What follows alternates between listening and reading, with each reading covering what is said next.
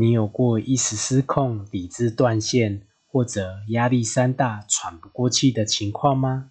我将挑战一个月内经历多个重大困难，并试着用正念第一时间翻转想法，并用原子习惯的观念去内化新习惯。好期待这个计划会怎么发展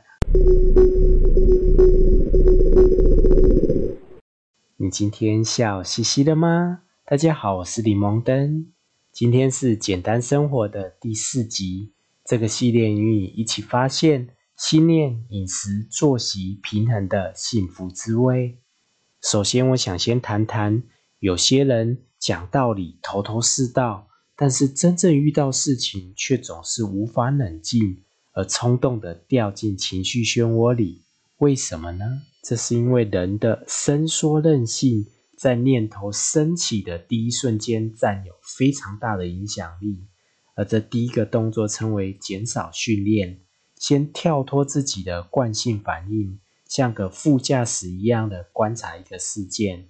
而第二个动作则称为增加训练，去善用潜意识，做出真正顺应内心的新思考。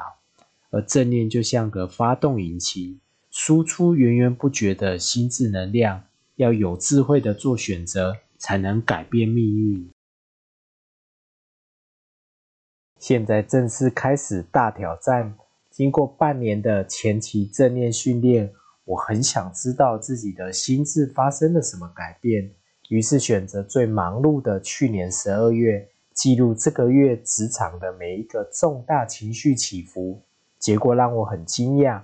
跟大家分享我印象最深刻的三个转变。第三名是专案到期，面对时间不够、细节还不断被修改的工作，以前我常常觉得紧张、烦躁，甚至负面的思考不断的扩大，产出的品质也因此大受影响。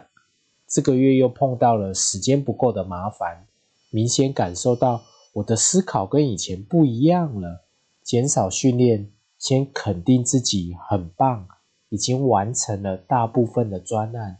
这个时候，不平的情绪就慢慢的消散，而接着再增加训练，我就动手清点，可以删减掉哪些步骤，同时也鼓励自己，每一次的努力都不会白费，被修改的过程都是变强的痕迹。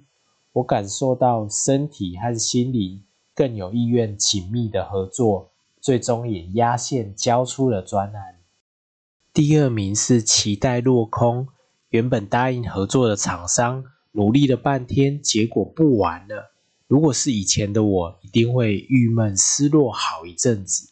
但是这个月却发现，虽然还是会失落，但是调试的速度却快了很多。那减少的训练的部分，我会告诉自己，现在不等于未来。下一个合作机会也许会更好，而在增加训练上，就静下来，用潜意识去感受，接下来应该要优先接触哪些潜在的合作对象。经过这一段的过程，我的失落感就慢慢的变淡了，而取而代之的是持续向前的踏实感。现在要宣布印象深刻的第一名，怒气冲天的顾客。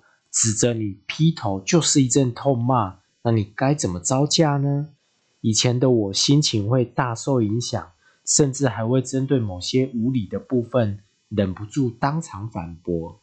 而在开始正念以后，我是更熟悉的以旁观者的角度来看待这些指责。在减法的训练上，我勉励自己，遭遇灾难的时候，就是消除业障的最佳时机。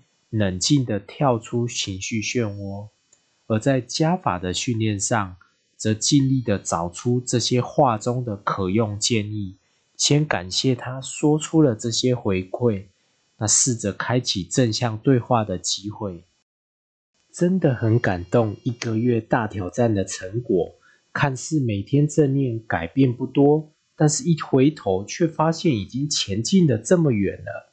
强调一下。说出这三类案例，并不是要大家学习我的应对策略。在沟通方面，我自认还有很多不成熟的地方需要练习。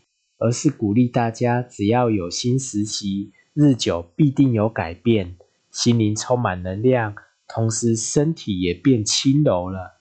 那我在坐班工作的时候更不容易腰酸背痛，算起来真的是好处多多啊！鼓励你也试着大挑战一个月，开始前观看频道中的三大热门影片。正念好处、正念核心观念及身心整合影片，更容易找到方向。在执行过程中，如果有任何疑问，也非常欢迎留言或 IG 提问交流。认识了正念对生活的帮助，或许你会想问：那该怎么把正念融入生活呢？去年阅读了《原子习惯》，我很推荐大家观看这本。养成习惯的经典实战秘籍，整理出书中的重要原理，给你一些灵感刺激。这本书最重要的一句话是：成功最大的威胁不是失败，而是无聊。它代表的意思是，建立一个可持续的系统，才能推动事情继续的向前。而原子习惯的另外一句话，则破解了大多数人的迷思。